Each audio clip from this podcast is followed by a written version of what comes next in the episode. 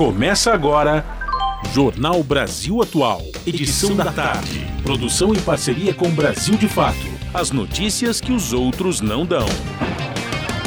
Movimentos populares, política, direitos humanos, economia, mundo do trabalho, cultura e prestação de serviço. Jornal Brasil Atual. Edição da tarde. Olá, hoje é sexta-feira, sextou, minha gente, dia 6 de maio. Eu sou Rafael Garcia, junto com a Larissa Borer, apresentando mais uma edição do jornal Brasil Atual. E estas são as manchetes de hoje. Pesquisa IPESP mostra Lula mais uma vez na liderança com 44% do eleitorado. No segundo turno, o ex-presidente vence todos os adversários. Bolsonaro volta a atacar sem provas o sistema eleitoral brasileiro. Desta vez, ele afirmou que seu partido vai contratar uma companhia de auditoria para verificar o sistema das urnas eletrônicas brasileiras. Ex-governador de São Paulo, Geraldo Alckmin, está com Covid e participará de forma virtual do lançamento da pré-candidatura de Lula à presidência da República, que acontece amanhã na capital paulista. Câmara aprova a criação de comissão externa para acompanhar o caso da comunidade Yanomami. Iniciativa vem dias após denúncia sobre estupro e morte de menina indígena de 12 anos atacada por garimpeiros. Economistas divergem sobre a eficiência da taxa Selic como remédio para frear a inflação. Banco Central renovou as desconfianças de alguns economistas ao anunciar a décima alta consecutiva da taxa de juros. Preços dos produtos da cesta básica em abril aumentaram novamente nas 17 capitais pesquisadas pelo Diese. As altas acumuladas nos quatro primeiros meses do ano já superam a própria inflação anual. Belo Horizonte, em Minas Gerais, vive um caos no transporte coletivo, com as empresas cortando linhas, reduzindo horários e atrasando viagens para pressionar a prefeitura a aumentar a tarifa. E uma reportagem do Brasil de Fato faz um balanço da privatização da Vale, que completa 25 anos nesta sexta-feira. A mineradora brasileira foi vendida em 1997 e mostrou ter valor maior que o estimado pelo governo na época. 5 horas, 2 minutos, horário de Brasília. Participe do Jornal Brasil Atual Edição da Tarde por meio dos nossos canais no Facebook, facebook.com barra Rádio Brasil Atual. Arroba Rádio Brasil Atual. Twitter, arroba RA Brasil Atual. Ou no WhatsApp, o número é 11 96893 7672. Você está ouvindo? Jornal Brasil Atual, edição da tarde. Uma parceria com Brasil de Fato. Na Rádio Brasil Atual tempo e temperatura. Sextou! A tarde desta sexta-feira, aqui na capital paulista, é de tempo nublado e friaca. Os termômetros marcam 17 graus neste momento. Não tem previsão de chuva para hoje, no máximo uma garoinha agora no final da tarde, começo da noite. Durante os períodos da noite e madrugada, o tempo fica parcialmente nublado e a temperatura na casa dos 14 graus.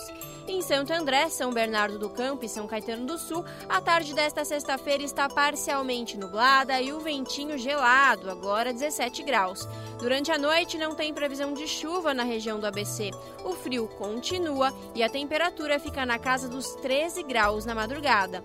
Em Mogi das Cruzes, mesma coisa, ao final da tarde está chuvoso, agora 21 graus. Não tem previsão de chuva para hoje, apenas aquela garoinha fina, agora no final da tarde e comecinho da noite. Os períodos da noite e madrugada serão mais gelados, a temperatura cai e fica na casa dos 12 graus. Em Sorocaba, interior de São Paulo, a tarde desta sexta-feira está ensolarada, porém o ventinho está gelado, neste momento 21 graus. Não tem previsão de chuva para hoje. O período da noite será de tempo limpo e a temperatura fica na casa dos 14 graus durante a madrugada. Ó, oh, logo mais eu volto para falar como fica o tempo neste final de semana. O friozinho permanece. Na Rádio Brasil Atual, está na hora de dar o serviço. Vamos lá, vamos saber como é que está a situação do trânsito aqui na, na capital paulista no final da tarde dessa sexta-feira, 5 horas e 5 minutos. A CT informa que são 33 quilômetros de ruas e avenidas monitoradas com trânsito lento nesse momento. A pior região é a central, apresentando 11 quilômetros de lentidão, Zona Sul com 10, Zona Oeste meia dúzia e as zonas Norte e Leste, cada uma delas com 3 quilômetros de ruas e avenidas monitoradas pela CET com trânsito lento no final da tarde desta sexta-feira. Vamos lá agora para o metrô. O metrô diz que todas as suas linhas operam normalmente. Não há nenhum problema para o trabalhador, trabalhadora, que está voltando para casa ou está indo para o trabalho nesse momento, vai pegar o metrô, tudo tranquilinho. A CPTM diz a mesma coisa para as sete linhas que cruzam a região metropolitana de São Paulo. Por fim, vamos saber a situação do trânsito para o motorista que vai para a região do ABC, ali para Rio Grande da Serra, Mauá, ou então para a Baixada Santista, utilizando a Anchieta, imigrantes. A concessionária que cuida dessas rodovias diz que está tudo tranquilo também, não há nenhum ponto de congestionamento no sentido do litoral e também no sentido contrário, em direção ao Planalto, aqui a capital, tudo tranquilo. Imigrantes, Anchieta, Padre Manuel da Nóbrega, rodovia Cônigo Domênico Rangoni, tudo tranquilo, sinal verde para o motorista que precisa pegar a estrada no final dessa sexta-feira, mas lembrando, cuidado porque as pistas estão escorregadias por conta da garoa. Boa viagem! Uma mensagem no WhatsApp. Nove meia oito nove três. Sete meia sete dois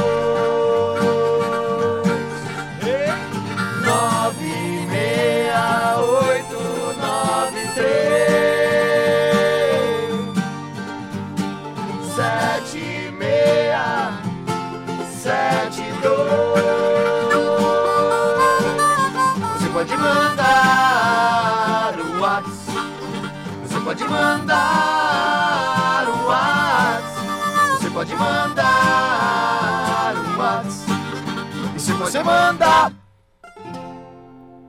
um WhatsApp pra nós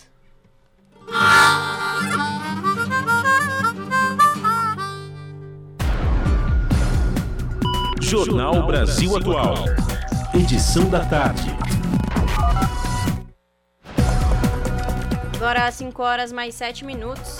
A guerra na Ucrânia chega hoje ao dia 72, sob a expectativa da abertura de novos corredores humanitários para a retirada de civis. Autoridades ucranianas voltaram a acusar a Rússia de não respeitar o cessar-fogo prometido em Mariupol. O complexo Azovstal, onde civis estão refugiados e combatentes fazem resistência, continua a ser alvo de ataques. De acordo com o chefe de gabinete da presidência da Ucrânia, até o momento foi possível retirar cerca de 500 civis de Azovstal e da região de Mariupol. 5 horas 8 minutos e no Conselho de Segurança, Antônio Guterres, secretário-geral da ONU, renova o apelo ao fim do ciclo de mortes na Ucrânia. O secretário-geral fez um balanço da sua visita à Rússia e à Ucrânia ocorrida na semana passada e garantiu não ter medido palavras nos encontros que teve com Putin e Zelensky e diz que as Nações Unidas continuarão ampliando operações de ajuda humanitária no território. Informações direto de Lisboa com Leda Letra. No fim da tarde de quinta-feira, os embaixadores dos 15 países membros do Conselho de Segurança ouviram um balanço do secretário-geral da ONU sobre sua visita recente à Rússia e à Ucrânia. Antônio Guterres esteve nos dois países em conflito na semana passada, onde encontrou-se com os presidentes Vladimir Putin e Volodymyr Zelensky. I did not mince words. I said the same thing in Moscow as I did in Kiev. Russia's invasion of Ukraine is a Ao violation Conselho of de Segurança, Guterres afirmou não ter medido palavras nas conversas com os dois líderes, voltando a destacar que a invasão da Rússia à Ucrânia é uma violação da integridade territorial e da Carta das Nações Unidas. O chefe da ONU renovou seu apelo ao fim imediato do ciclo de mortes, destruição e deslocamentos e lembrou que visitou uma zona de guerra na Ucrânia sem qualquer perspectiva de cessar fogo, já que o leste do país continua enfrentando ataques em larga escala. Nesta semana, um comboio liderado pela ONU e pelo Comitê Internacional da Cruz Vermelha conseguiu retirar da área mais de 400 pessoas. Uma terceira operação está em andamento em Mariupol, mas Guterres preferiu não fornecer mais detalhes por questões de segurança. O chefe da ONU reforçou que a organização continuará ampliando a ajuda humanitária para reduzir o sofrimento dos ucranianos e salvar vidas. No Conselho de Segurança, ele mencionou também a importância de se encontrar uma solução para a insegurança alimentar global que passe pela reintegração da produção agrícola ucraniana e da produção de fertilizantes da Rússia e Belarus, apesar da guerra. Da ONU News, em Lisboa, lê da letra. E uma forte explosão aconteceu nesta sexta-feira em um hotel no centro de Havana. Segundo o governo de Cuba, oito pessoas morreram. Membros do governo falam ainda em pelo menos 15 feridos e 13 pessoas desaparecidas. Os feridos foram atendidos no local e estão sendo transferidos para hospitais próximos. Ainda não se sabe a causa da explosão. O gabinete do presidente afirma que as investigações iniciais indicam que houve vazamento de gás. O presidente de Cuba, Miguel Dias-Canel, foi até o local após a explosão, acompanhado do primeiro-ministro Manuel Marrero e o presidente do parlamento, Esteban Lazo. Você está ouvindo? Jornal Brasil Atual, edição da tarde. Uma parceria com Brasil de Fato. 5 horas 11 minutos. E o presidente Jair Bolsonaro, sim, Bolsonaro, voltou a atacar sem provas o sistema eleitoral brasileiro. Em sua tradicional live de quinta-feira, desta vez o Bolsonaro afirmou que seu partido vai contratar uma companhia de auditoria para verificar o sistema das urnas eletrônicas brasileiras. Primeira mão, tive com o presidente do partido, o PL, e como está na legislação eleitoral, nós contrataremos uma empresa para fazer auditoria nas eleições. Essa auditoria não vai ser feita após as eleições. Ela pode daqui a 30, 40 dias chegar à conclusão do quê? Que dado a documentação que tem na mão, dado o que já foi feito até o momento, para melhor termos umas eleições livre de qualquer suspeita de ingerência externa. O Tribunal Superior Eleitoral já faz uma auditoria antes, durante e depois da votação e os partidos políticos podem participar de todo o processo. O presidente não revelou o nome da empresa de auditoria. Segundo ele, a ideia foi discutida com um dos principais aliados do governo, lá no Centrão, o Probo Valdemar da Costa Neto, do Partido Liberal.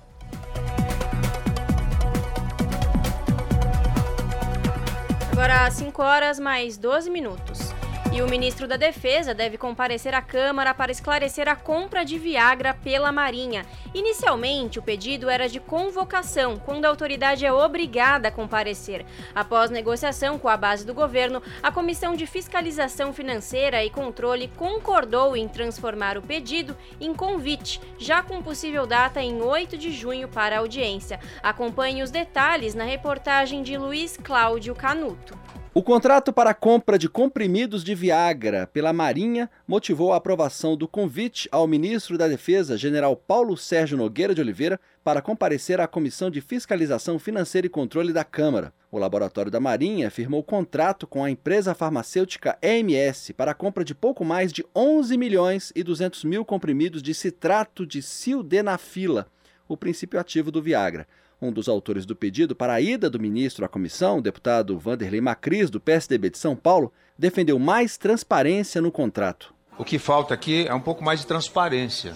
E a função dessa comissão é fiscalizar e controlar as ações de governo, os movimentos do orçamento, qual é o tipo de contrato feito, se é um contrato leonino, se é um contrato bom para o poder público, se é um contrato bom para a sociedade, se, é um, se tem objetivos muito claros. É isso que está faltando nesse caso aqui. O contrato da Marinha com a empresa EMS também prevê a transferência de tecnologia do fabricante para a Força. O deputado Jorge Sola, do PT da Bahia, é coautor do requerimento de convocação, depois transformado em convite. Ele considera a aquisição um escárnio com a saúde da população e uma desmoralização para as Forças Armadas. Só que, para além da aquisição, nós precisamos que venham aqui informar acerca deste contrato do Laboratório Farmacêutico da Marinha com a MS para não só a aquisição, como a transferência de tecnologia para o laboratório da Marinha. Se for para atender o SUS, se for para atender a população brasileira que precisa de tratamento, inclusive de hipertensão pulmonar,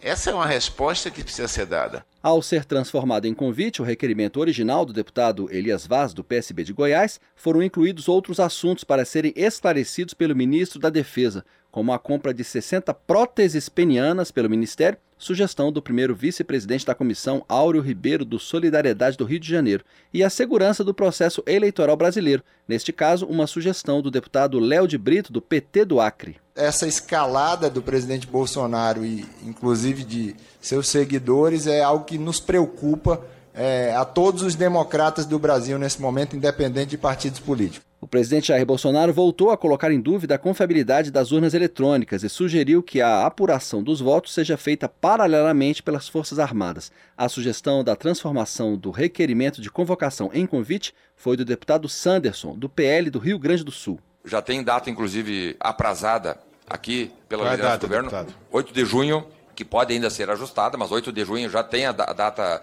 então, apontada, indicada pelo próprio ministro da Defesa, que, repito, tem sido muito diligente e sempre voluntarioso, solícito a todas as informações que chegam, pedidos de informações que chegam lá no Ministério da Defesa. A audiência pública com o ministro na Comissão de Fiscalização Financeira e Controle, inicialmente marcada para o dia 8 de junho, pode ser antecipada. Da Rádio Câmara de Brasília, Luiz Cláudio Canuto. 5 horas e 16 minutos e o consultor Jorge Guilherme da Silva Souza negou aos senadores que a sua empresa, a JG Consultoria, tenha cometido irregularidade na intermediação de recursos do Fundo Nacional de Desenvolvimento da Educação, o FNDE.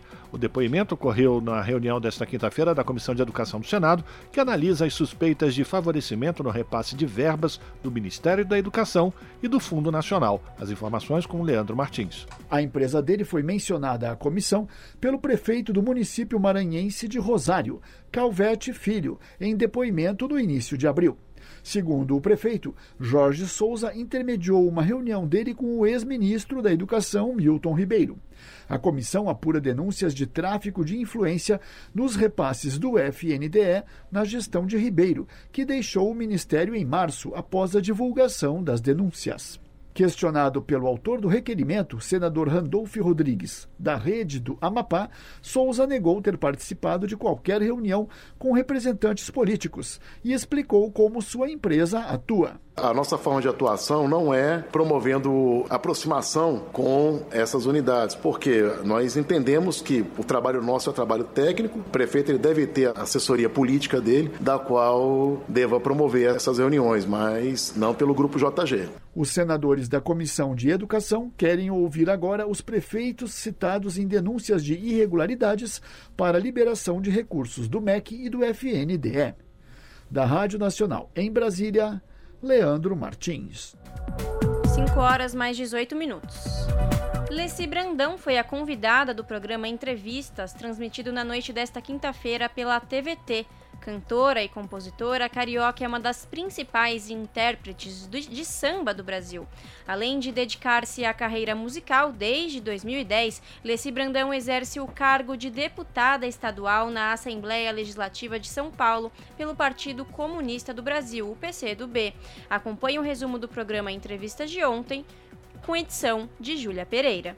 O jornalista Juca Kifuri recebeu Leci Brandão no programa Entrevistas desta semana. Cantora, compositora e uma das principais vozes do samba brasileiro, Leci nasceu no Rio de Janeiro na década de 40.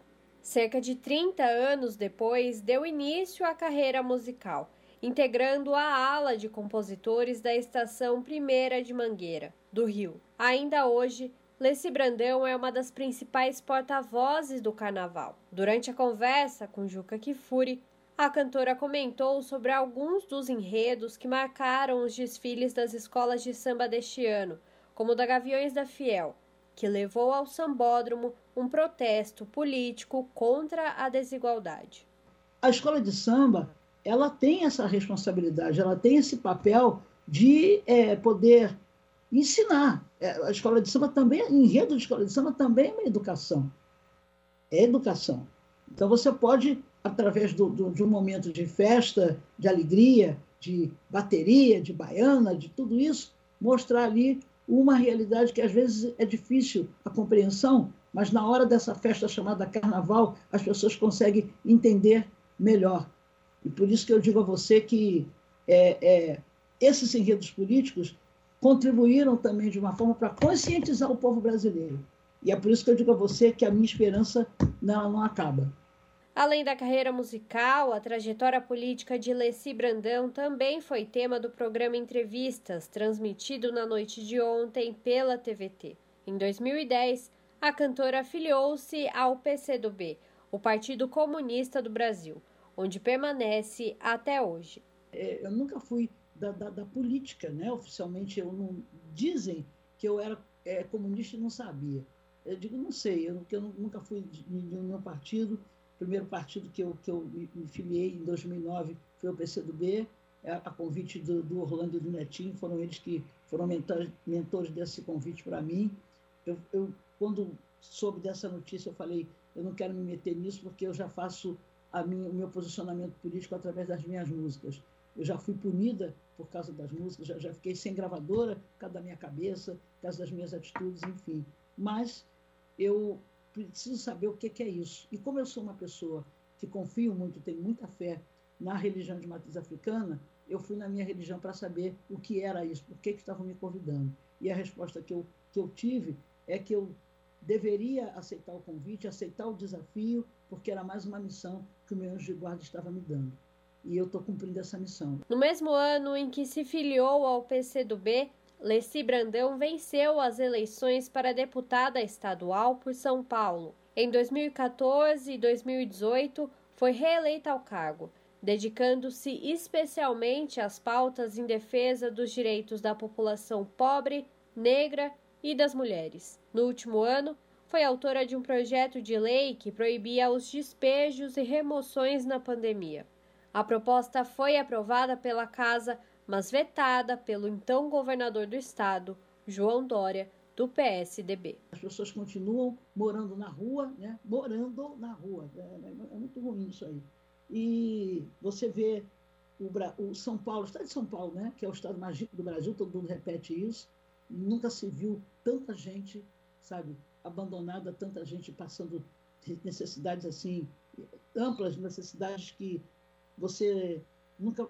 Eu nunca pensei que fosse ver gente pegando osso, sabe, para comer, para poder se alimentar. É, é, muito triste, sabe? A desigualdade está muito, muito, muito ruim e ninguém se sensibiliza. Eu não vejo briga por causa disso. Eu vejo briga política por causa de muita coisa, mas por causa dessas coisas que, que o povo está tá, tá passando, é difícil você ver. O Entrevistas vai ao ar todas as quintas-feiras, às nove e meia da noite, pela TVT. No canal de YouTube da rede TVT, você pode assistir a todos os programas anteriores. Júlia Pereira, Rádio Brasil Atual e TVT. Agora são 5 horas e 23 minutos e o Congresso promulga a emenda constitucional que fixa piso de dois salários mínimos para agentes comunitários de saúde. A proposta garante a esses profissionais adicional de insalubridade e aposentadoria especial. As informações com o Pedro Pincer. O Congresso Nacional promulgou a emenda constitucional que trata da política remuneratória e da valorização do profissional que exerce a atividade de agente comunitário de saúde e agente de combate às endemias. O texto prevê um piso salarial nacional de dois salários mínimos para a categoria e também estabelece adicional de insalubridade e aposentadoria especial devido aos riscos inerentes às funções desempenhadas. Determina ainda que estados, Distrito Federal e municípios deverão estabelecer outras vantagens, incentivos, auxílios, gratificações e indenizações a fim de valorizar o trabalho desses profissionais. O presidente do Senado, Rodrigo Pacheco, destacou o importante papel desempenhado pelos agentes. É fundamental que o Estado brasileiro consiga manter esses profissionais em seus postos de trabalho, recebendo vencimentos justos e condizentes com a importância vital de suas atribuições. Além disso, é de conhecimento de todos o fato de que os investimentos em atendimento primário à saúde propiciam economia ao orçamento público, na medida em que reduzem gastos com o tratamento de doenças evitáveis.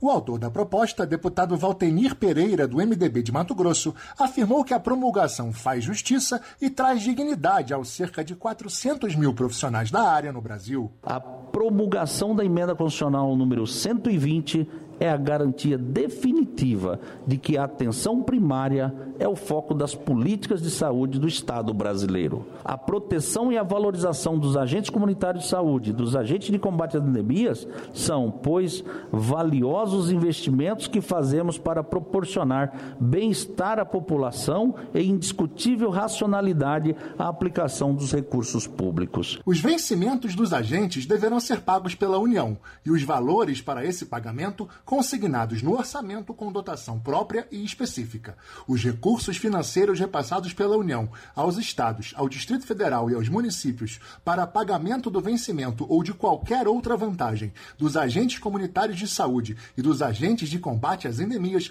não serão objeto de inclusão no cálculo para fins do limite de despesa com pessoal. Da Rádio Senado, Pedro Pincer. 5 horas mais 25 minutos. A Câmara aprova a criação de comissão externa para acompanhar o caso da comunidade Yanomami. Iniciativa vem dias após denúncias sobre estupro e morte de menina indígena de 12 anos atacada por garimpeiros. As informações com Douglas Matos.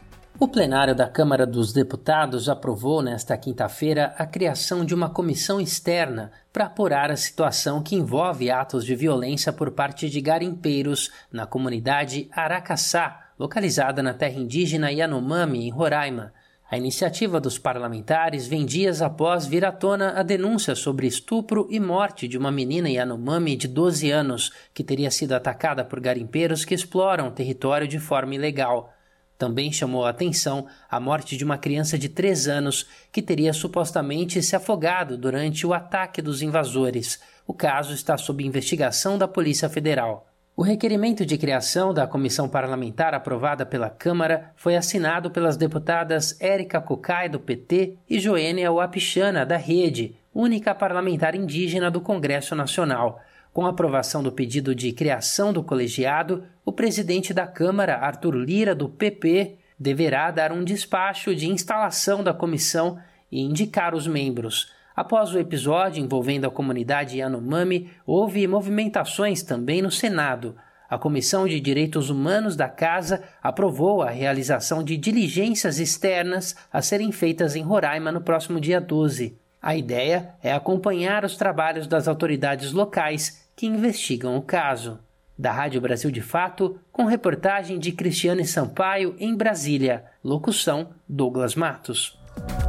São 5 horas e 27 minutos e a Amazônia Legal teve recorde de alertas de desmatamento em abril deste ano.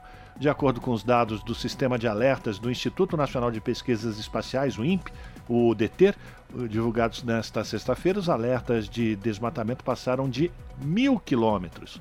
Este é o pior índice para o mês na história do monitoramento feito pelo Instituto, que começou em 2015 e passou a registrar dados no primeiro semestre do ano de 2016.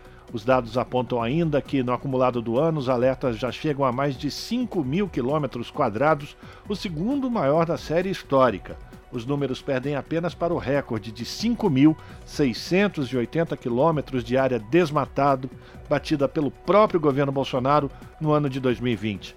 Os dados analisados são alertas de desmatamento com solo exposto, desmatamento com vegetação e mineração na região da Amazônia Legal e ainda pode mudar, pois contabilizam apenas até o dia 29 de abril. Você está ouvindo? Jornal Brasil Atual, edição da tarde. Uma parceria com Brasil de Fato.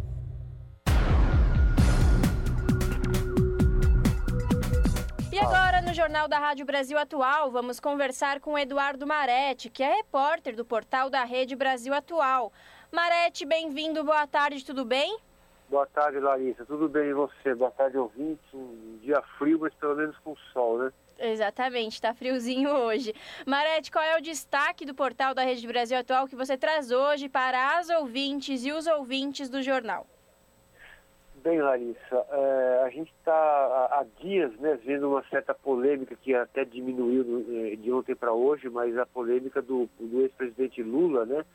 Que na entrevista à revista norte-americana Times, né, ele comentou a respeito da, da, da, responsabilidade do presidente da Ucrânia, Volodymyr Zelensky, né, é, é, a responsabilidade do Zelensky pela guerra, a guerra que hoje assusta o mundo inteiro, né.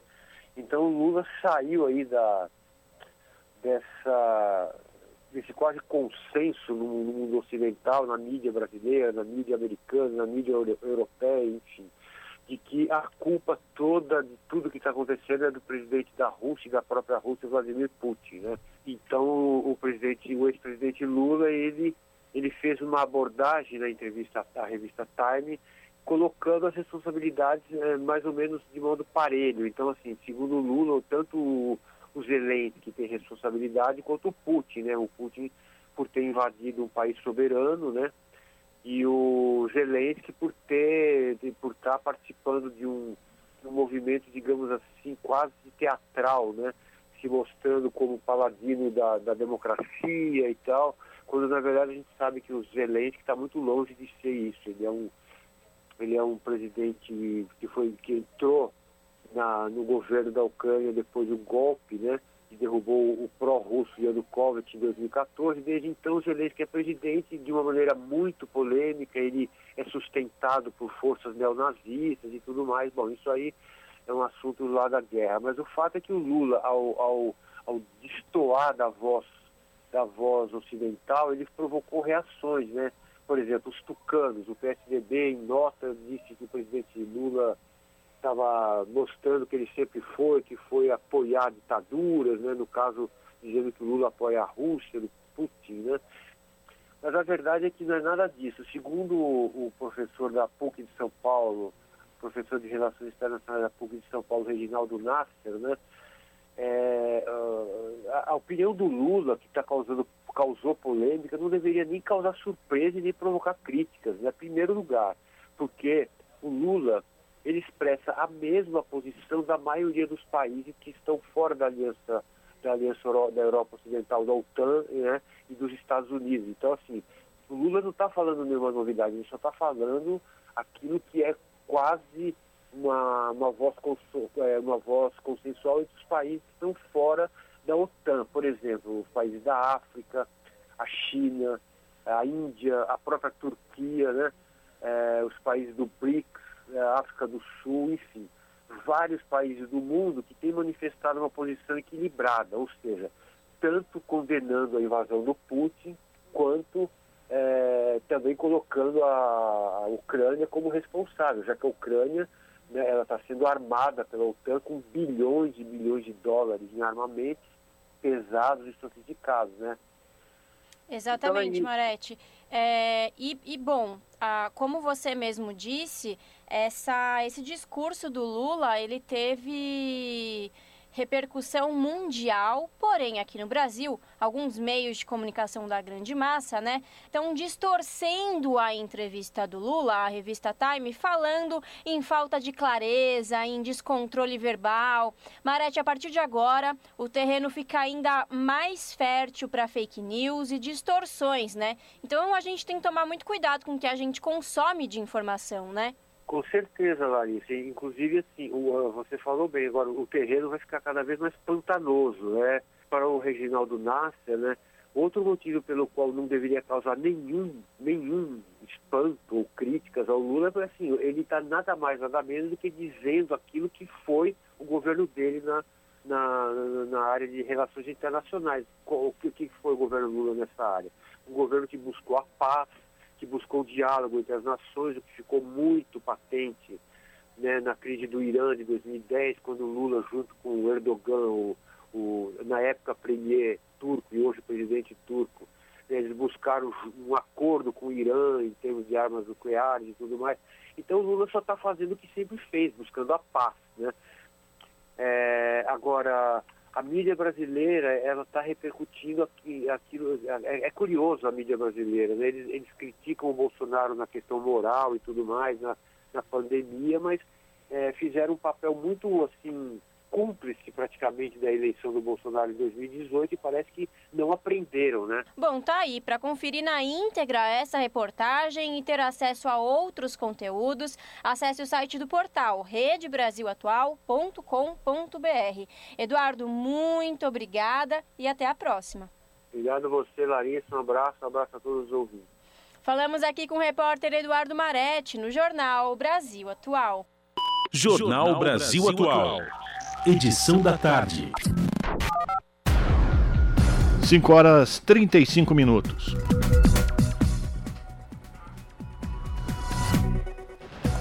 Reportagem do Brasil de Fato faz um balanço da privatização da Vale que completa 25 anos hoje. A mineradora brasileira foi vendida em 1997 e mostrou ter o valor maior que o estimado pelo governo na época. Confira mais detalhes na reportagem de Paulo Motorim. Há 25 anos, num leilão realizado em 6 de maio de 1997, o governo brasileiro vendeu a maior parte de suas ações da companhia Vale do Rio Doce com a venda, o controle do governo sobre a mineradora foi transferido para um grupo de empresas privadas e fundos de pensão. O negócio envolveu cerca de 3,3 bilhões de reais. Na época, o valor já era motivo de protestos. Sua defasagem ficou mais evidente após a empresa, que foi renomeada para Vale, multiplicar seu valor e seu lucro explorando reservas ainda não precificadas.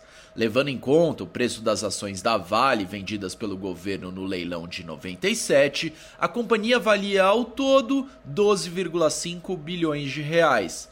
Segundo um estudo da consultoria economática, feito a pedido do G1 no mês passado, o valor de mercado da mesma companhia era de 452 bilhões de reais, uma valorização de mais de 3.500%. Só em 2021, a Vale lucrou 121 bilhões, quase 10 vezes o que o governo dizia que ela valia em 1997.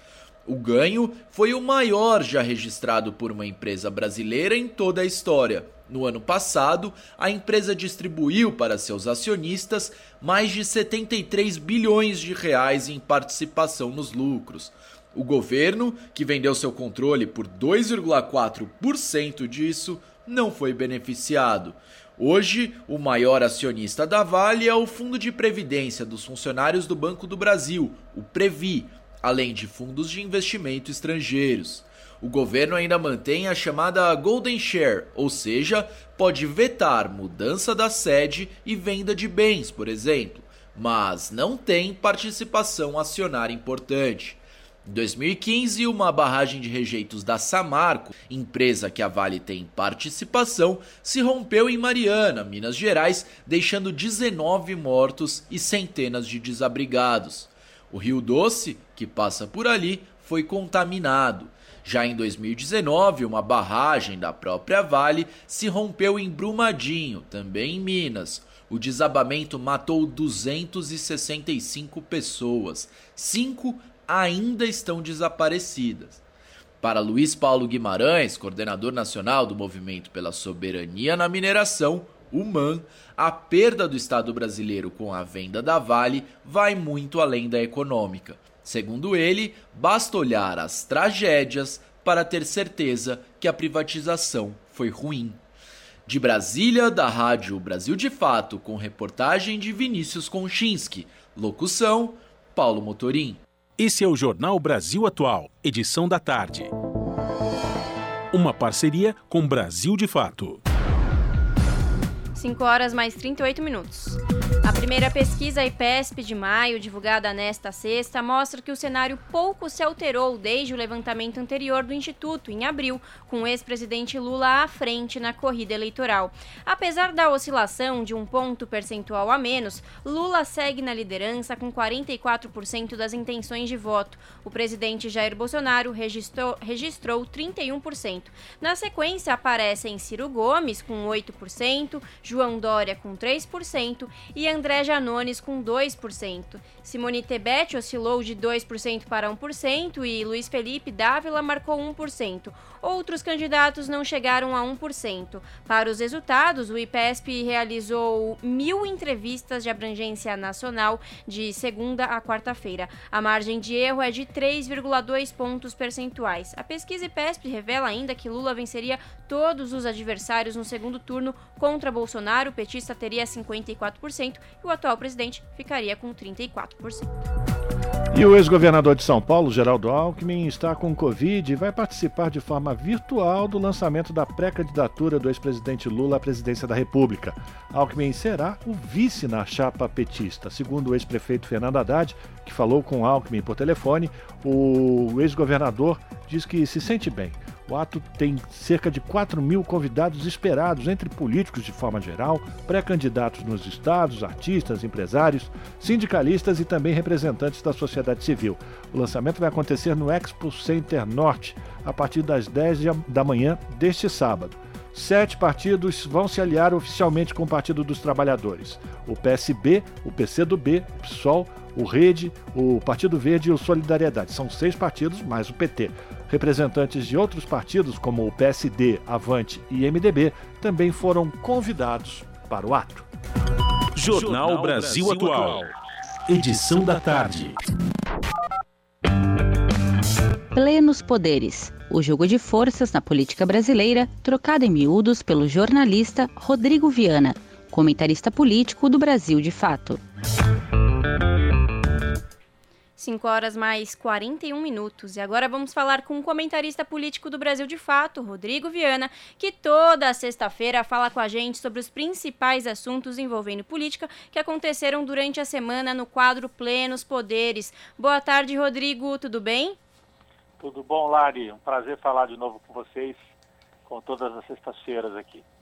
Rodrigo, entramos em maio e eu trouxe aqui uma comparação entre a última pesquisa IPESP feita no mês de janeiro deste ano e a primeira deste mês divulgada hoje, né? Em janeiro, ainda com o Sérgio Moro entre os pré-candidatos, Lula tinha 44% das intenções de voto e Bolsonaro tinha 24%. E em todos os cenários avaliados entre os primeiros quatro colocados, Lula venceria no segundo turno. Essa primeira pesquisa de maio não muda o quadro para Lula, que está com 44%.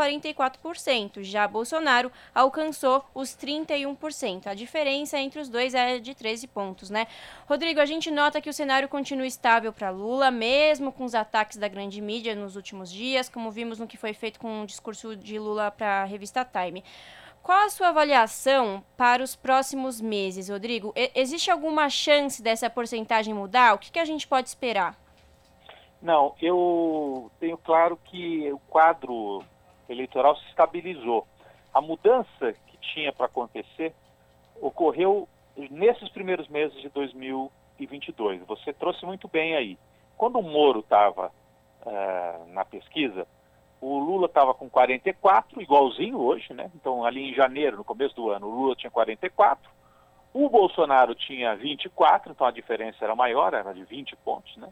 44 para 24, mas tinha o Sérgio Moro e o Ciro.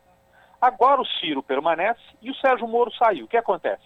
Com a saída do Sérgio Moro, a maior parte dos votos foi para o Bolsonaro. Então o Bolsonaro sai de 24, que ele tinha em janeiro, e chega a 31. É isso? Se eu não estou errando aqui, que eu não estou com o número bem aqui na minha frente. Então o Bolsonaro ganhou, ganhou seis pontos, por aí, sete pontos.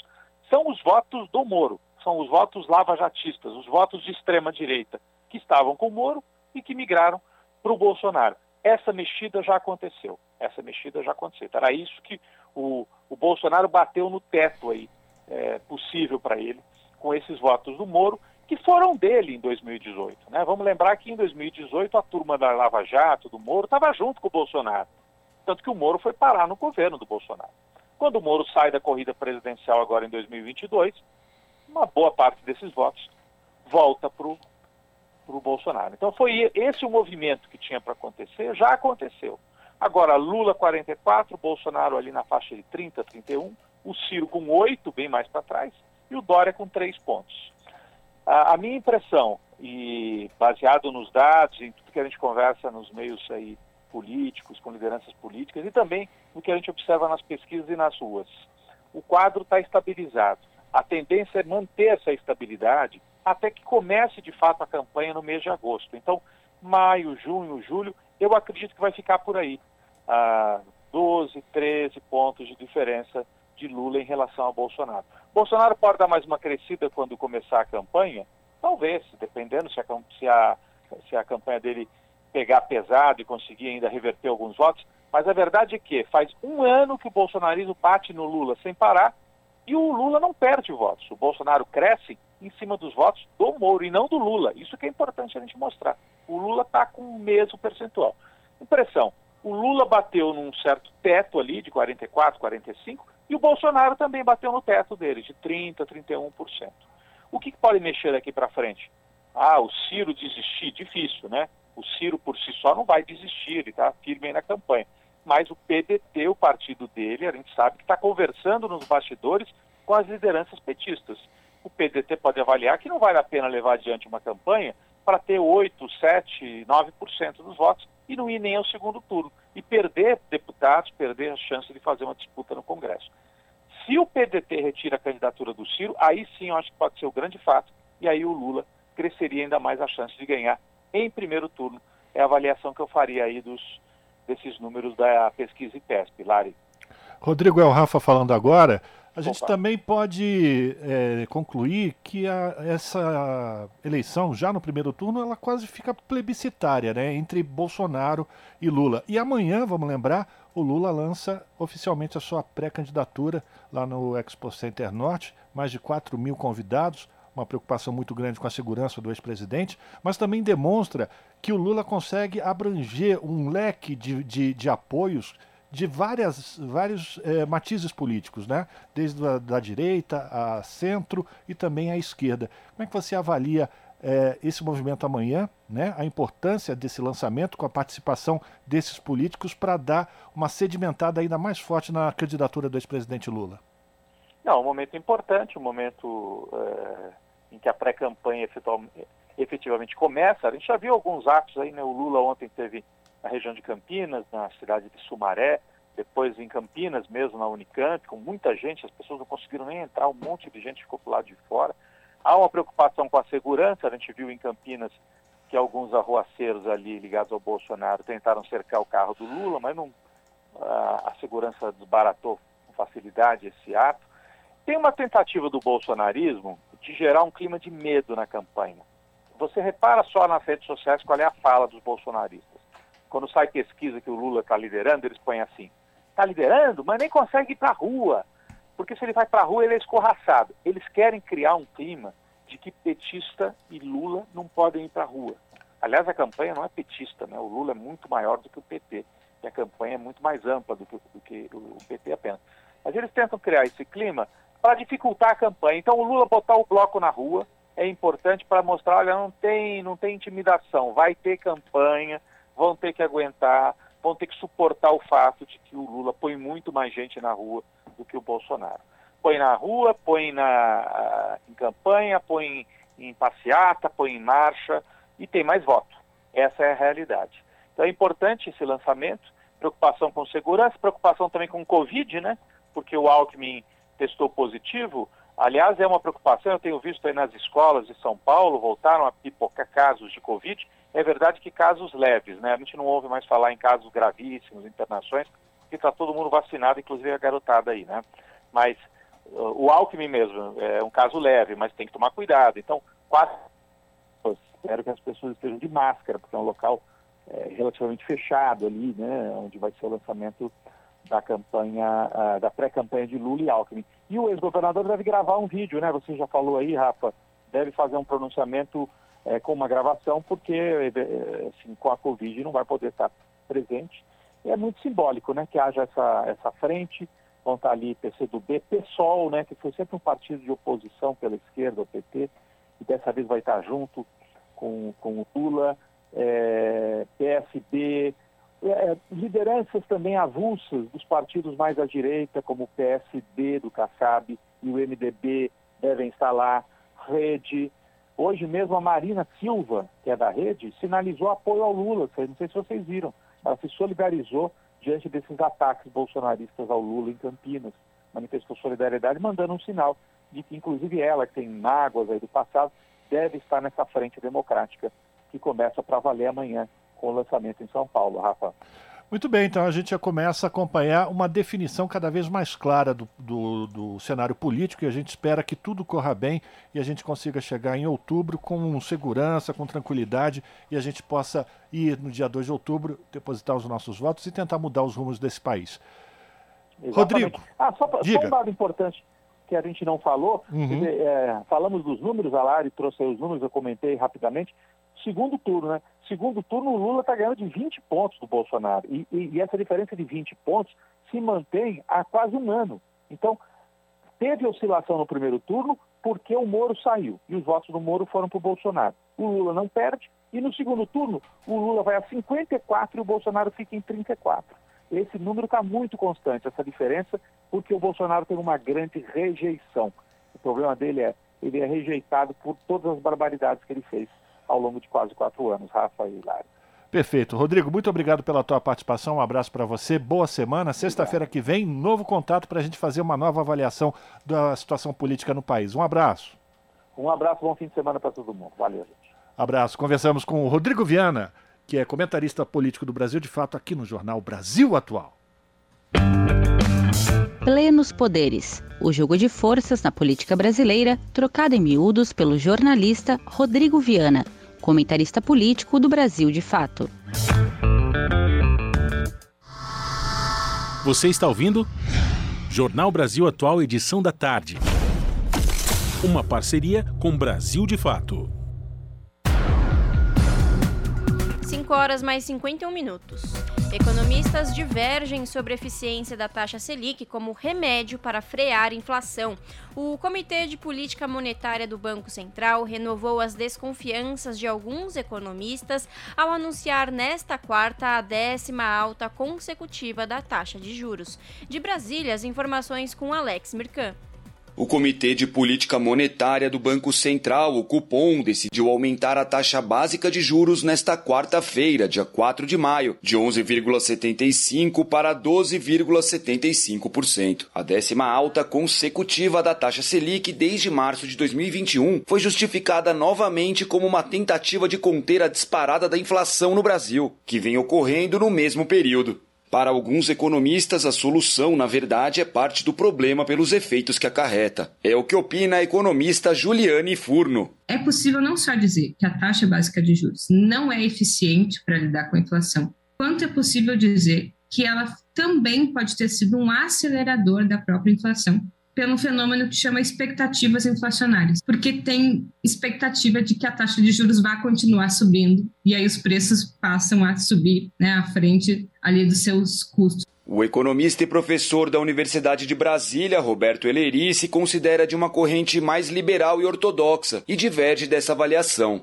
A sua crítica sobre a política econômica do Banco Central é justamente a demora para reconhecer o problema e adotar o que considera a única ferramenta possível para a contenção inflacionária. Eu acredito que o Banco Central ele, ele arriscou demais com, com juros. Sabe, aqueles juros que ele chegou a 2% em 2020, aquilo ali é uma coisa muito. É, eu, desde lá eu estou criticando, desde lá eu já criticava e dizia: ó, esse negócio vai terminar mal, isso vai terminar mal e ele demorou para ajustar. Então, nesse sentido, eu acredito que o Banco Central está fazendo o que manda o by the book, né? o que manda o manual.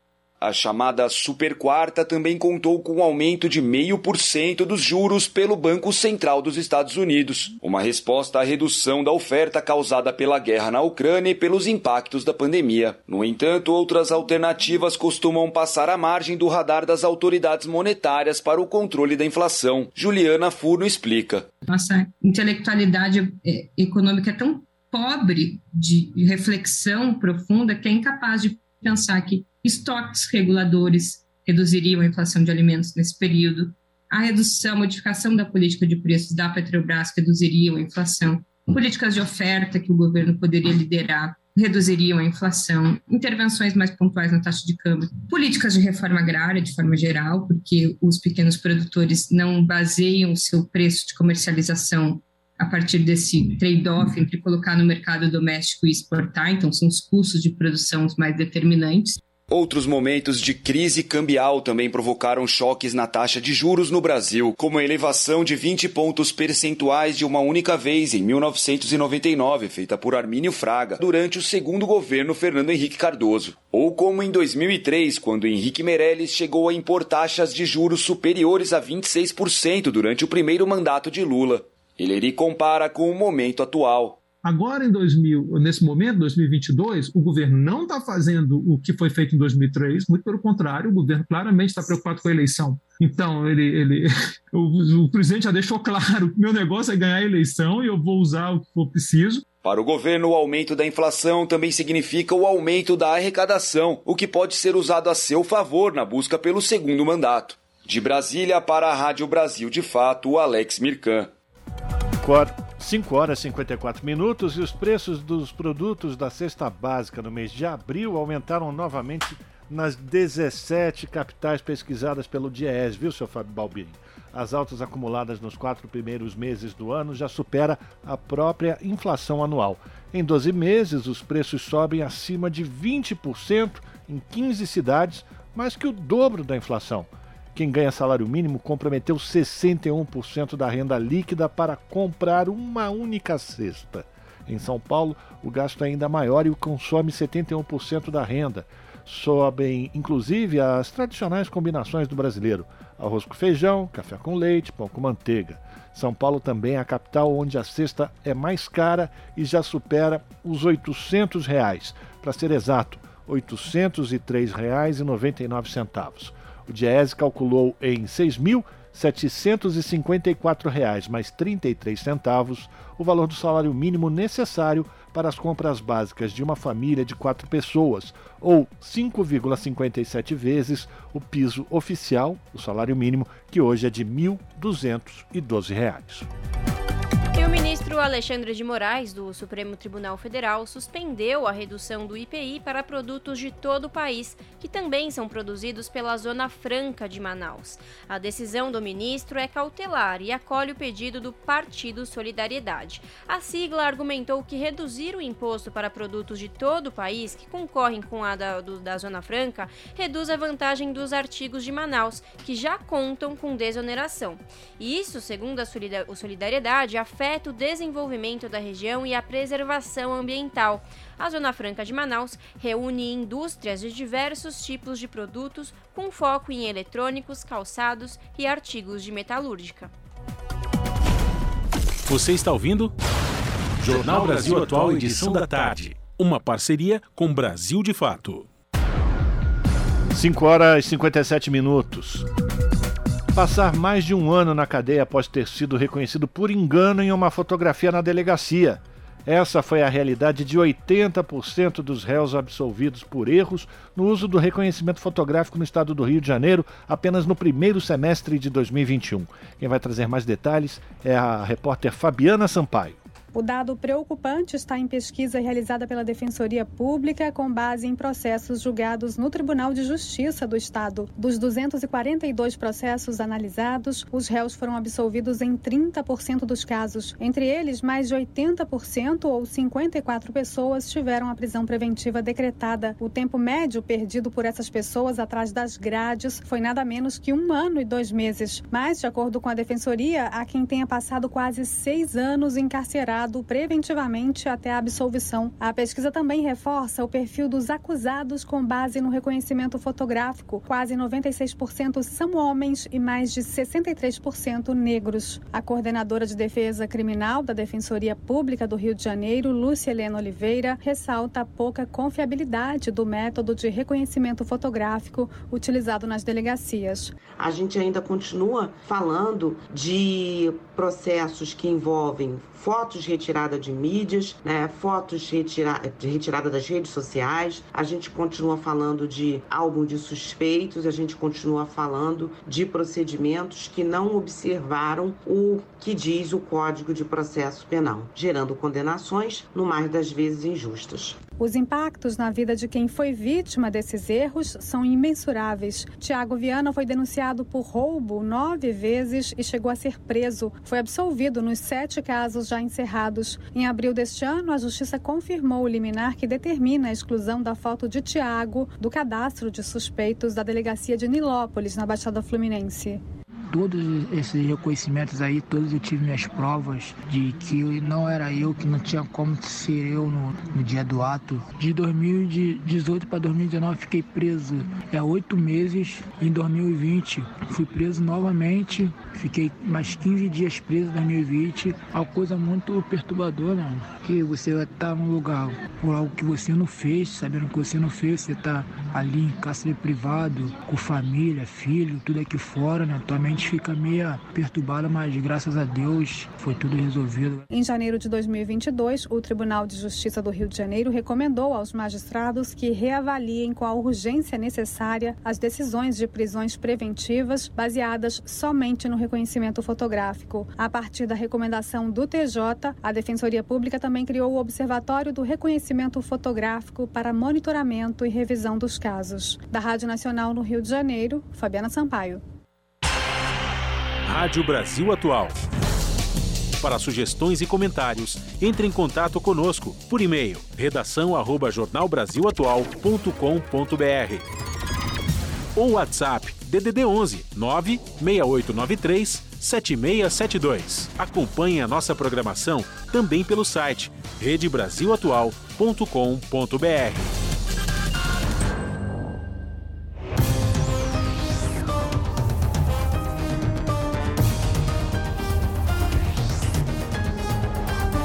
Agora sim, 18 horas em ponto aqui na capital paulista, com as graças de Fábio Balbini, a gente vai fazer o nosso contato com a redação da TVT, para a gente conhecer quais serão os destaques do seu jornal, que começa pontualmente às 7 da noite pelo canal 44.1 digital, sinal aberto para toda a região metropolitana de São Paulo. Quem vai trazer os destaques da edição que fecha mais uma semana é a apresentadora, a Ana Flávia Quitério. Olá, Ana. Sextou, boa noite. Diga aí os destaques de hoje.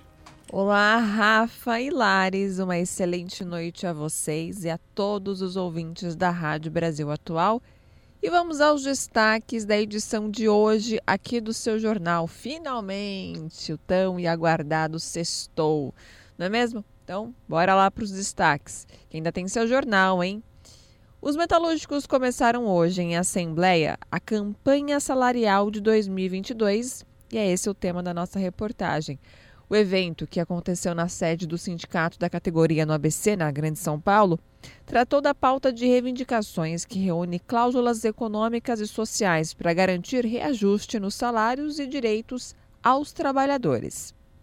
Vamos falar também que, após 12 anos, a Feira de Economia Solidária do Dia das Mães, organizada pelo Fórum Municipal de Economia Solidária de Porto Alegre, está de volta ao centro da capital gaúcha e quem foi conferir de pertinho e saber mais detalhes dessa feira foi o repórter Guilherme Oliveira. E para finalizar, hoje temos entrevista com o diretor técnico do Diese, Fausto Augusto Júnior. Para quem não sabe, né, é difícil não saber, né? A gente todo momento que vai no mercado, vai abastecer, enfim, a gente vê os juros, aumento de, de, dos valores que em um dia se encontra numa faixa e no outro já aumentou aí mais de 5, 10 reais. Bom, o Banco Central vem aumentando os juros com o pretexto de tentar frear a inflação, enquanto nos açougues, feiras e mercados os preços não param de subir. Vocês já notaram isso? Sobre isso e muito mais, a gente então vai conversar com o Fausto Augusto Júnior hoje na edição do seu jornal. Bom, essas e outras reportagens completas vocês conferem daqui a pouco, às sete da noite, no seu jornal. Bom programa, Lares e Rafa. Beijão grande para todo mundo e até daqui a pouquinho. Jornal Brasil Atual, edição da tarde. Uma parceria com Brasil de Fato. 6 horas mais 3 minutos. A cidade de Belo Horizonte, em Minas Gerais, vive um caos no transporte coletivo, com as empresas cortando linhas, reduzindo horários e atrasando viagens para pressionar a prefeitura a aumentar a tarifa. A reportagem é de Rodrigo Gomes. uma queda de braço entre as empresas de ônibus e o governo de Fuad Noman, sucessor de Alexandre Calil, ambos do PSD, está deixando a população de Belo Horizonte sem transporte coletivo. As empresas exigem um reajuste tarifário de cerca de 30% para compensar os últimos três anos sem reajuste da tarifa. Com isso, a tarifa passaria dos atuais R$ 4,50 para R$ 5,85. Como a gestão Calil e agora a gestão Noman não aceitaram esse reajuste, as empresas começaram a cortar linhas, reduzir horários de atendimento e ampliar os intervalos entre os ônibus. As empresas conseguiram uma liminar na justiça determinando o reajuste, que tem previsão anual instituída em contrato, mas o governo municipal recorreu da decisão e a suspendeu. Desde fevereiro, a prefeitura determinou que as empresas voltassem a cumprir os horários normais de antes da pandemia do novo coronavírus. No entanto, até abril, cerca de 90% das linhas de ônibus da cidade estavam descumprindo a determinação. Na última semana, as empresas ameaçaram retirar de circulação os ônibus fora do horário de pico. Além disso, linhas noturnas de bairros mais distantes ou de menor demanda estão sumariamente sendo cortadas, como explica o mestre em Geografia e membro do Tarifa Zero BH, André Veloso. Elas começaram a cortar custos, né? Então elas vão tirando as linhas noturnas, principalmente. As linhas, como elas recebem por tarifa, elas estão tirando as linhas que dão prejuízo nessa lógica. Vão tirando os horários noturnos, os horários de, de domingo, os horários de sábado depois das duas, depois vão tirando os horários fora pico, vão tirando as linhas mais longas que dão prejuízo, nos bairros mais distantes. E isso vai, tipo, paulatinamente acontecendo, assim. Segundo Veloso, 96% dos recursos de operação do transporte coletivo de Belo Horizonte vêm da tarifa. A prefeitura não tem nenhum controle da arrecadação de tarifa pelas empresas e não consegue reagir às ações dela, já que pode apenas aplicar multas ou intervir confiscando os veículos. O Tarifa Zero BH estima que 50 mil multas já foram aplicadas, mas as empresas não pagam. Dados do site Transfácil indicam que nesta semana, 81% das linhas da cidade circularam com intervalos de uma hora ou mais ao longo do dia. Além disso, 68% das linhas tiveram intervalos além do permitido nos horários de pico. Segundo Veloso, isso já ocorre desde sexta-feira. Elas já fizeram isso.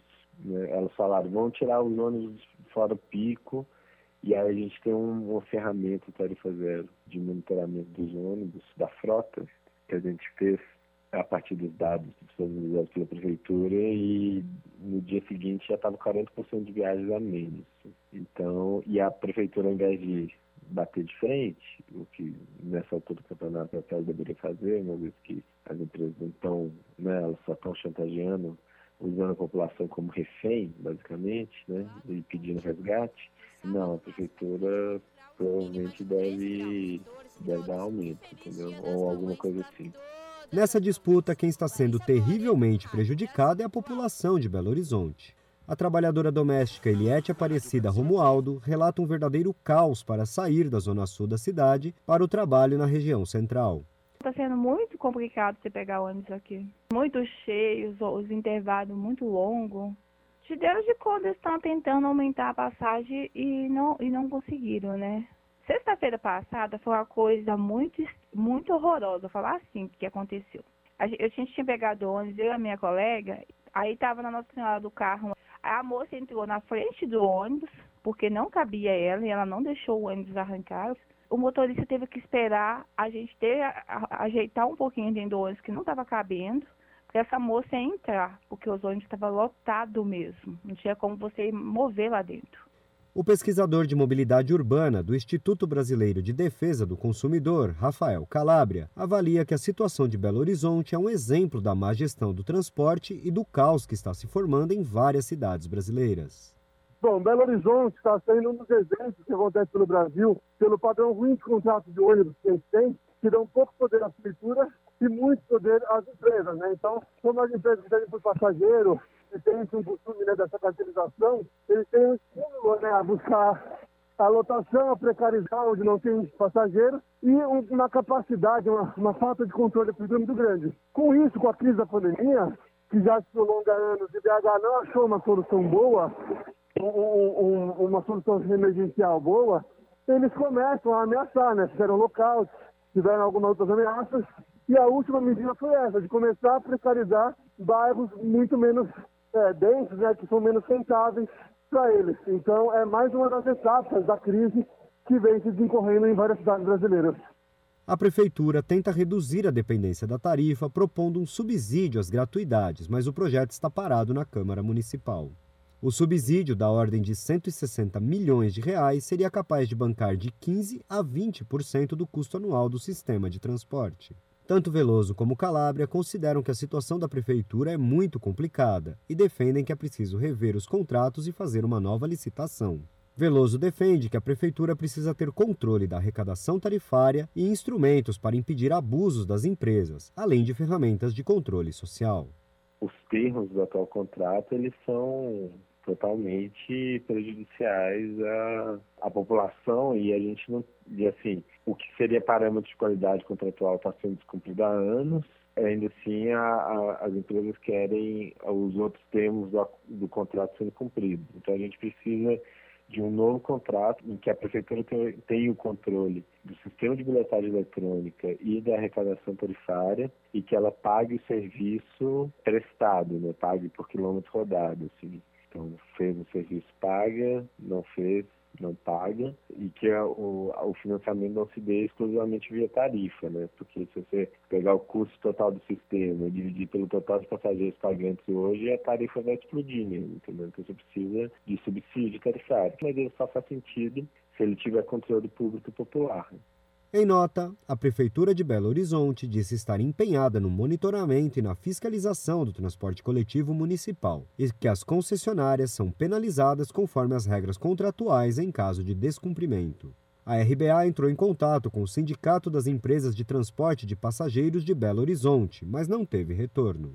Rodrigo Gomes, Rádio Brasil Atual e TVT. Esse é o Jornal Brasil Atual, edição da tarde uma parceria com Brasil de Fato. Agora são 18 horas 11 minutos. Mais de 1.600 policiais militares em São Paulo foram afastados por causa de doenças mentais.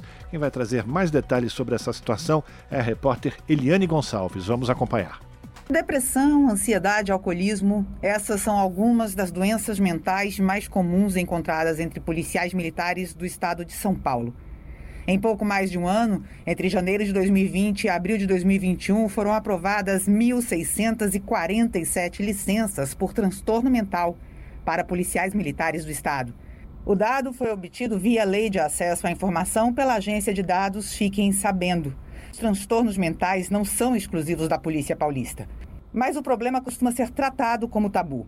A pesquisadora do Núcleo de Estudos da Violência da Universidade de São Paulo, Fernanda Cruz, diz que nos últimos anos até aumentou a sensibilização para o assunto, mas não o suficiente para alterar uma rotina em que a saúde mental segue sendo menosprezada. Quando a gente olha para o número de casos, a gente não vê melhorias substanciais. Não só o número de casos, mas quando a gente escuta os policiais também, né? Esse debate e essas iniciativas talvez não estejam chegando adequadamente para o policial que está na ponta existe muito, muitos mitos em torno disso, né? Então essa coisa de que ah, ele estava fingindo, ele, tá, ele não está doente nada, ele está fingindo para não trabalhar, ele está fingindo para ter uma licença. A gente ainda tem essas frases muito presentes no, no cotidiano das polícias. Em 2020, em todo o país, 50 policiais, entre militares e civis, na ativa, cometeram suicídio. A informação está no Anuário Brasileiro de Segurança Pública de 2021. Da Rádio Nacional em São Paulo, Eliane Gonçalves. 6 horas mais 12 minutos.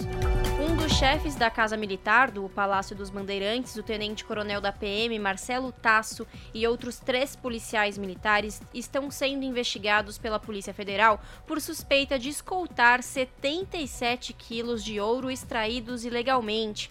Os policiais alegam que a operação era legal, mas a PF tem indícios de que o ouro pode ser proveniente de garimpo ilegal em terras indígenas da Amazônia.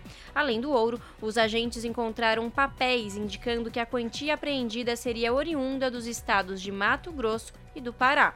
O governador Rodrigo Garcia se posicionou sobre os policiais que servem a Casa Militar do Palácio dos Bandeirantes estarem envolvidos neste escândalo. 6 horas 13 minutos e comunidades camponesas denunciam violações de direitos na Chapada do Apodi, na divisa do Ceará com o Rio Grande do Norte. Plantação de soja e algodão transgênicos, aliados ao uso de agrotóxicos, trazem impactos socioambientais para as famílias que residem há mais de cinco décadas no local. De Fortaleza, no Ceará, quem traz mais informações é a Camila Lima. O cheiro forte de agrotóxico é uma realidade encarada diariamente pelos moradores da Chapada do Apodi, na divisa do Ceará e Rio Grande do Norte. O veneno é usado nas plantações de algodão e soja produzidos em larga escala na região, desde que grandes empresas do segmento expandiram sua área de cultivo para lá. A agricultora Eliette Alves Pereira da Silva conta da primeira vez que sentiu o cheiro dos pesticidas. Porque aqui, aqui na minha porta da minha cozinha, o ano passado, eu recebi facatinho do veneno aqui. Eu tava aqui, o meu filho falou assim, eu, disse, eu falei assim, ô catinga. Aí meu filho falou assim, mãe, é o veneno. O vento traz. O crescimento do agronegócio se intensificou a partir de 2020 e segue avançando, trazendo grandes impactos socioambientais às famílias camponesas que residem na região há mais de cinco décadas, como explica Angeliana Souza, coordenadora colegiada da Caritas Diocesana de Limoeiro do Norte algodão e soja aqui nessa região é novo, nessa escala, né, nesse, nesse tamanho de escala que é a perspectiva aí, né, como aparece nos, nas notícias, né, com mais de 25 mil hectares adquirido pela firma aqui nessa região. O Ceará já foi um dos maiores produtores de algodão do país, mas na década de 80 a praga do bicudo arrasou as plantações. Agora, a ideia é retomar essa atividade. O problema ali na Chapada do Apodi é que, além dos impactos ambientais, esse avanço do agronegócio tem deixado as comunidades ilhadas como explica o geógrafo Leandro Cavalcante. Uma problemática séria, portanto, aí é o cercamento das comunidades que ficam impedidas de fazer sua produção orgânica sem uso de agrotóxicos, que têm dificuldades na, nas criações de caprinos, que têm dificuldade na atividade apícola, em função da proximidade dessa firma do agronegócio que é uma firma que ameaça a vida, sobretudo. Ameaça o direito ao território, o direito de ir e vir, ao ar puro, à produção orgânica. O apicultor Tiago Alisson fala da preocupação não só com sua produção de mel, mas com o desequilíbrio ambiental causado pela chegada dessas empresas. Ah, isso aí para a apicultura, para nós, está sendo muito prejudicado, porque eles fazem o desmatamento deles, aplicam os venenos deles na quantidade que eles querem, não liga para o vizinho deles, não liga para a abelha. Angeliana conta ainda como a chegada dessas empresas impactou a produção das famílias. Resultado: depois de mais de cinco décadas vivendo na região, famílias inteiras estão se vendo obrigadas a deixar seus lares e a compra de terra para expansão do agronegócio segue avançando na Chapada. Perspectiva que a gente percebe, né? É de cercamento desse território, é de expulsão desse território, porque as comunidades não querem conviver com o veneno, né? Então, são comunidades que lutam para permanecer no território com suas terras, com suas vidas resguardadas, né? Quanto aos direitos à saúde, à água, trabalho, produção e meio ambiente. Essa tem sido a grande luta das comunidades. De Fortaleza para a Rádio Brasil de Fato, Camila Lima. 6 horas mais 17 minutos. Combate à violência contra a mulher agora faz parte do Plano Nacional de Segurança Pública. A repórter Carla Alessandra tem mais informações sobre a nova lei. Já está em vigor a lei que prevê o Plano Nacional de Prevenção e Enfrentamento à Violência contra a Mulher. As ações do novo plano estarão entre as medidas previstas na Política Nacional de Segurança Pública e Defesa Social. A relatora do projeto, deputada Tabata Amaral, do PSB de São Paulo, defendeu um percentual mínimo de 5% do Fundo de Segurança como forma de garantir a aplicação das leis Maria da Penha e do feminicídio, que não são mais eficazes por falta de recursos públicos. Estou falando de 30 milhões de brasileiras que relatam ter sofrido algum tipo de violência ou agressão. Nós mulheres não podemos aceitar menos do que isso quando estamos falando do direito à vida. Precisamos de mais recursos para políticas públicas de prevenção, de acolhimento, de segurança para as mulheres, como casas de abrigo, casas da mulher brasileira, medidas protetivas, Guardiãs Maria da Penha, entre tantas outras iniciativas muito importantes. A proposta original da deputada Margarete Coelho, do PP do Piauí, não previa um percentual de investimento. Durante a discussão no plenário da Câmara, o novo apresentou destaque suprimindo a determinação desse percentual. Segundo o deputado Paulo Ganimi, o partido é favorável à desvinculação do orçamento, dando mais liberdade para que os gestores possam atender às necessidades do país. Entendemos que o orçamento deve ser definido de acordo com as políticas públicas e não com uma definição prévia desse percentual, que talvez seja até baixo. Pode ser que seja baixo, pequeno, perto do que deveria ser, mas pode ser que em algum momento seja também elevado. A gente entende que isso deve ser definido regularmente, pontualmente, de acordo com as necessidades momentâneas. Isso vale para esse tema e vale para qualquer outro tema. O Fundo Nacional de Segurança Pública foi criado em 2018 e tem um orçamento previsto para este ano de 1 bilhão e 970 milhões de reais. Da Rádio Câmara de Brasília, Carla Alessandra. Esta é a Rádio Brasil Atual. 6 horas e 19 minutos e a Organização Mundial da Saúde alerta sobre piora da epidemia de obesidade na Europa. Quase 60% dos adultos do continente estão acima do peso e o problema atinge também quase 30% das crianças. Da ONU News em Lisboa, as informações com Leda Letra.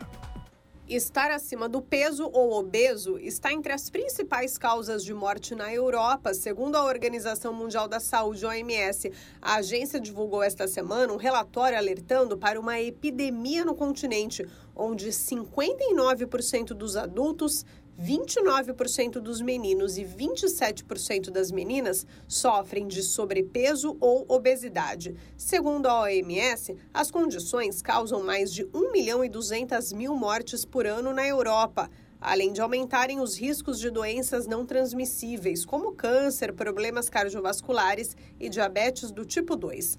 Atualmente, a obesidade está relacionada a 200 mil novos casos de câncer por ano na região, mas a OMS acredita que o índice deverá aumentar nos próximos anos.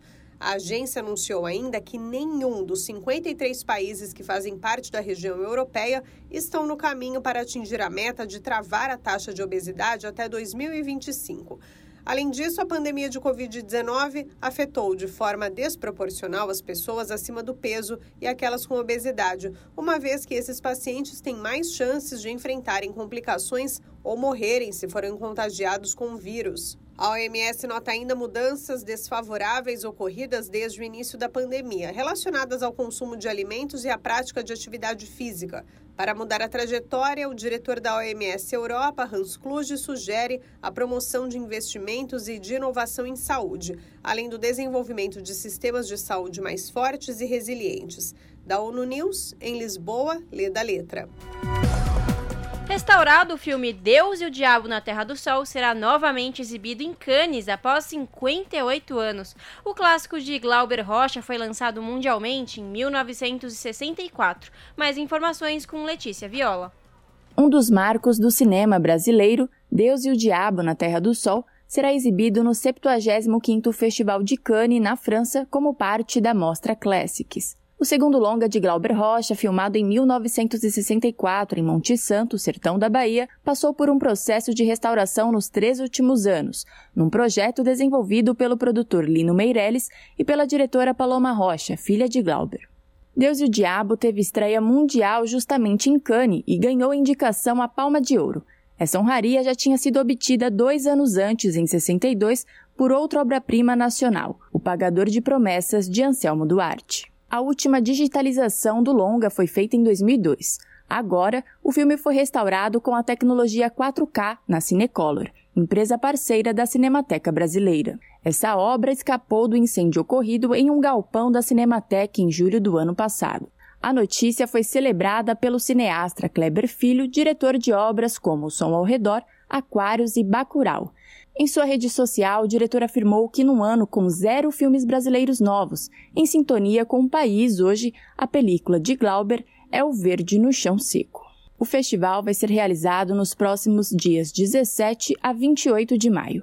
O filme tem fotografia de Valdemar Lima e a trilha sonora é assinada por Sérgio Ricardo, que canta em uma das cenas mais inesquecíveis não só no filme glauberiano, mas do cinema nacional. Vale ressaltar que Glauber tinha apenas 23 anos quando filmou seu primeiro longa, Barra Vento, em 1962.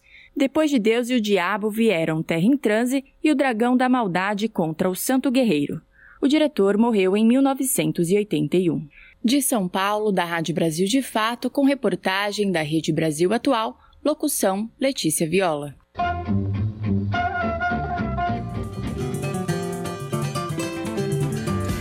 Mosaico Cultural, uma produção Rádio Agência Brasil de Fato.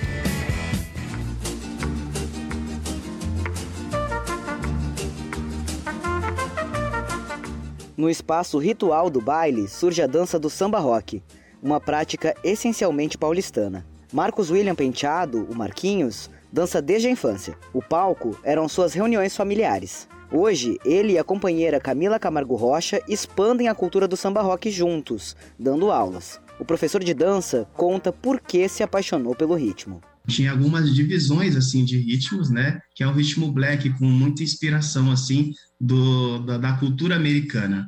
E o samba rock ele estava no meio disso tudo porque agregava o samba e era a melhor parte do baile. Por quê? Porque era era o momento que as pessoas dançavam a dois. No final da década de 50, excluídos do circuito cultural, a população negra paulistana organizava uma mistura urbana de samba, bossa nova, com rock e o jazz norte-americano. Esse estilo único de dança de salão é praticado há várias gerações em clubes, casas noturnas e centros culturais da cidade de São Paulo, como explica a professora Camila. Quando a gente olha somente para a música, para o tipo de música samba rock, muita gente conhece, né? É muito popular, são músicas que atingiram o Brasil inteiro. Agora, quando a gente olha para a dança samba rock, é, muitas pessoas não conhecem o estilo de se dançar, a forma de se dançar. Às vezes a pessoa dança até um sambinha no pé, dança às vezes uma gafieira lá no Rio. É nos bailes de samba rock que surge pela primeira vez a figura do discotecário, que iria ser chamado futuramente de DJ. Seu Oswaldo está entre os primeiros DJs da história brasileira.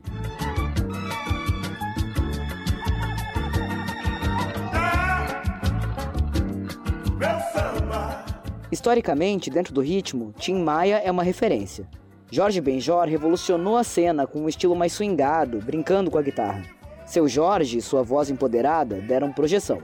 E há outros artistas clássicos que também se aventuraram no gênero, como Caetano Veloso, Bebeto e Roberto Carlos. Já a partir dos anos 2000, se inicia uma nova identidade para o movimento, com a presença das bandas. É quando surgem Sandália de Prata e o emblemático Clube do Balanço. O gosto de Sandra pelo samba rock vem exatamente desse período. E quando eu comecei a, prestar atenção né, no swing, no ritmo, é, na musicalidade, eu me apaixonei muito pelo samba rock, né? Então, passei a. Toda semana eu estava no baile de samba rock, toda semana. E comecei a mapear todas as casas onde tinha baile e ia eu para o samba rock. E é muito mais do que uma dança, né? O samba rock ele tem uma envolvência que poucas danças têm, e ele é muito democrático. Isso é muito gostoso de viver, de experienciar. Seguindo essa mesma linha, Camila criou o projeto Samba Rock Mulheres, onde promove o empoderamento feminino dentro do ritmo.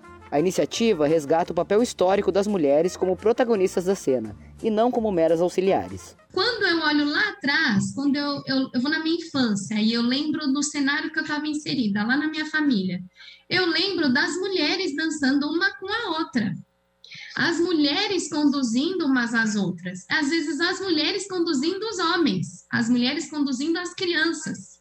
Então, isso para mim sempre foi uma referência, né?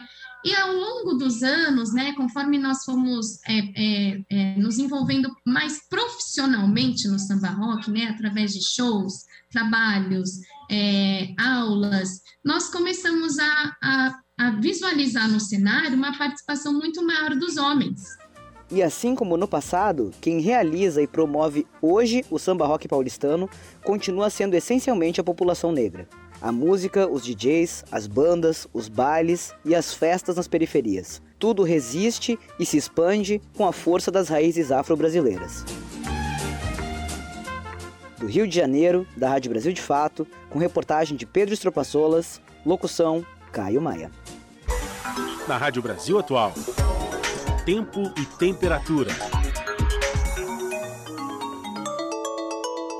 De semana será de sol entre nuvens na capital paulista. Para os dois dias não tem previsão de chuva. O céu aparece, porém a temperatura não sobe e o ventinho fica mais gelado. Tanto sábado como domingo, a máxima será de 21 graus e a mínima de 13 graus. Nas regiões de Santo André, São Bernardo do Campo e São Caetano do Sul, o final de semana também será sem previsão de chuva. O predomínio é de sol, porém a temperatura não sobe. Ou seja, aquele tempinho tipo luz de geladeira que ilumina, mas não esquenta. No sábado, máxima de 18 graus e mínima de 13 graus. E domingo, máxima de 19 graus e mínima de 13 graus. Mesma coisa no final de semana em Mogi das Cruzes, tanto sábado como domingo serão dias de sol sem chuva e a temperatura não sobe. Para os dois dias, a máxima será de 19 graus e a mínima de 12 graus. Em Sorocaba, região do interior de São Paulo, final de semana também será de sol, sem previsão de chuva e o ventinho mais gelado continua. No sábado, máxima de 24 graus e mínima de 13 graus. No domingo, máxima de 24 graus e mínima de 14 graus. Bom final de semana a todos e feliz Dia das Mamães para todas as mamães. Larissa Borer, Rádio Brasil Atual. Ligação direta, agora você fica com o papo com o Zé Trajano. A gente volta na segunda-feira a partir das 5 da tarde. Até lá!